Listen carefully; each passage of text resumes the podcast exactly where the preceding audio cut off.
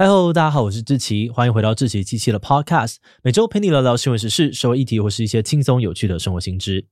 那今天这一集我们要来聊聊的主题是竹子天花板。二零二一年的奥斯卡被认为是史上最多元的一届，不仅有许多的女性导演获得提名，少数族裔的提名人数也是史上最多的，其中亚裔入围的数量尤其受到了瞩目。因此，提名公布之后，有位美国记者就写了一篇文章，讨论一向被白人主宰的奥斯卡，亚裔终于也有一席之地。不过，这篇文章的标题却比报道本身还要受到关注。他下的标题是“奥斯卡多元领域见证亚裔演员粉碎竹子天花板”。有些人认为哦，用竹子来代称整个亚裔族群有点不礼貌，也有歧视的嫌疑。但也有些人觉得这个词很好的表现了亚裔族群长期面临的职场困境。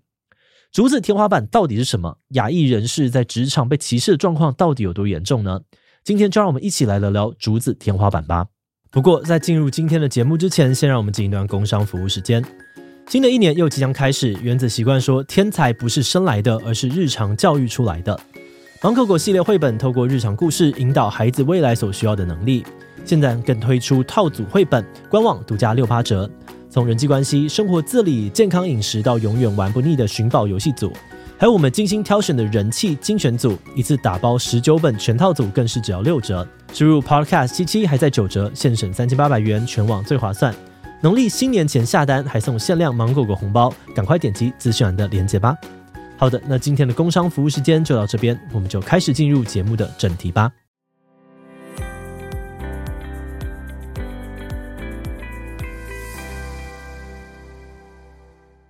竹子天花板这个词呢，是一位韩裔美国企业管理师玄真在他二零零五年的著作《打破竹子天花板给亚裔的职涯策略》当中提到的观念。他在书中呢，描述了亚裔群体在职场上面遇到的升迁困境，明明能力背景都不输人，但亚裔员工却好像被一个无形的力量挡住，无法往上爬，成为公司的管理阶层。于是他挪用了玻璃天花板的概念，提出了竹子天花板这个词来描述这个现象。而针对这个现象呢，他也提出了很多的解释，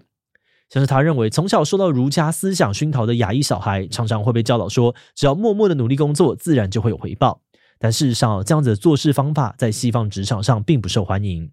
还有人际关系也是亚裔的弱点。他发现哦，自己的白人同事常常会去找经理啊、同事聊天，建立人脉，但很多的亚裔员工都不太擅长做这些事情，觉得上班就只是上班。那虽然说以上的分析未必都是正确的，但他所提到的亚裔升迁困境，在美国社会却是真实存在的问题。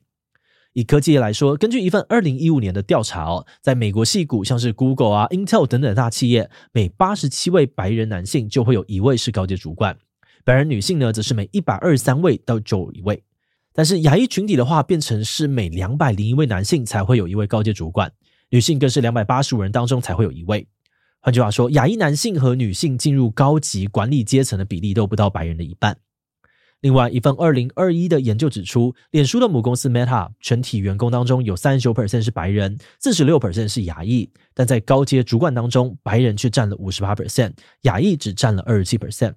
换句话说，这间公司有将近一半的员工是亚裔，但高层里面亚裔却连三分之一都不到。而且，类似的情况也发生在其他的产业当中。报道指出，二零一七年美国高盛银行的专业人员当中有二十七 percent 的人是亚裔，但高阶主管和资深经理当中亚裔只占了十一 percent，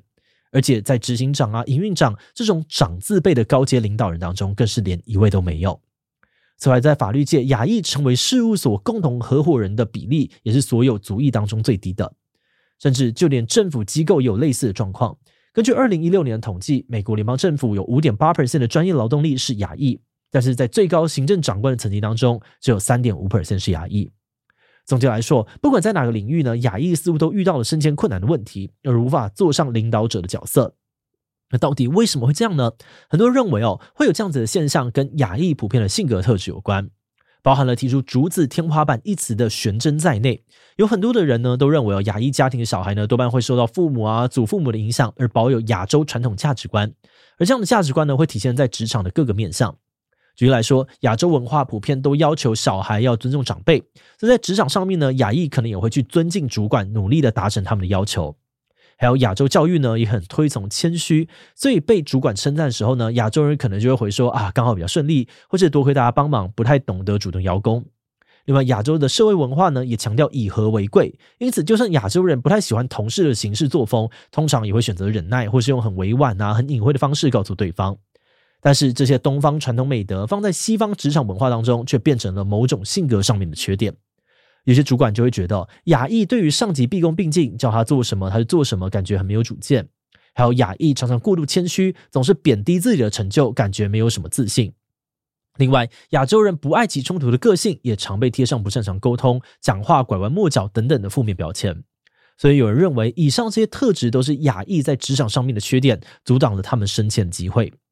但是，也有人认为哦，不能够把错全部怪到亚裔身上，西方社会的刻板印象才是造成竹子天花板的主要原因。很多人都提到，亚裔长期以来背负着模范少数的标签。这个标签呢，源自于一九六零年代，美国通过了移民相关法案，让亚洲移民人数大幅的增加。在当时的美国人眼中，很多的亚裔新移民呢，不只努力读书、认真工作、奉公守法，也对于社会经济有很大的贡献。确实，有很多的亚裔靠着自己的努力，成为了中产阶级，被认为是实现美国梦的最佳典范。而从那之后，亚裔就开始被冠上模范少数族裔的称号，而这样子的印象呢，也延续到了今天。那虽然说模范少数听起来很正面哦，但不少亚裔认为呢，这是裹着糖衣的毒药，慎思极恐。因为这一来呢，会让大家认为亚裔就是乖巧、安静、顺从，适合被管理，而不是管理别人，而把亚裔当成勤奋工作、不会抱怨的工具人。再来，大家也会预设亚洲人缺乏人际啊、沟通技巧，没有领袖特质，而在潜意识当中不想要让亚裔当管理职。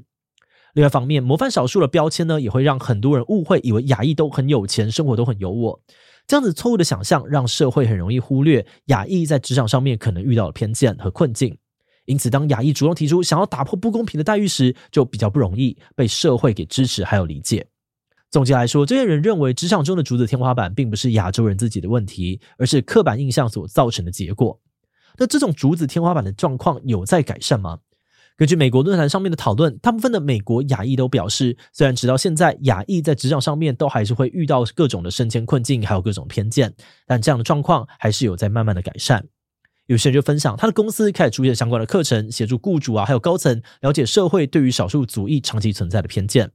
同时，在亚裔社群里面，有许多的机构跟组织在帮忙亚裔提升职场上面的能见度。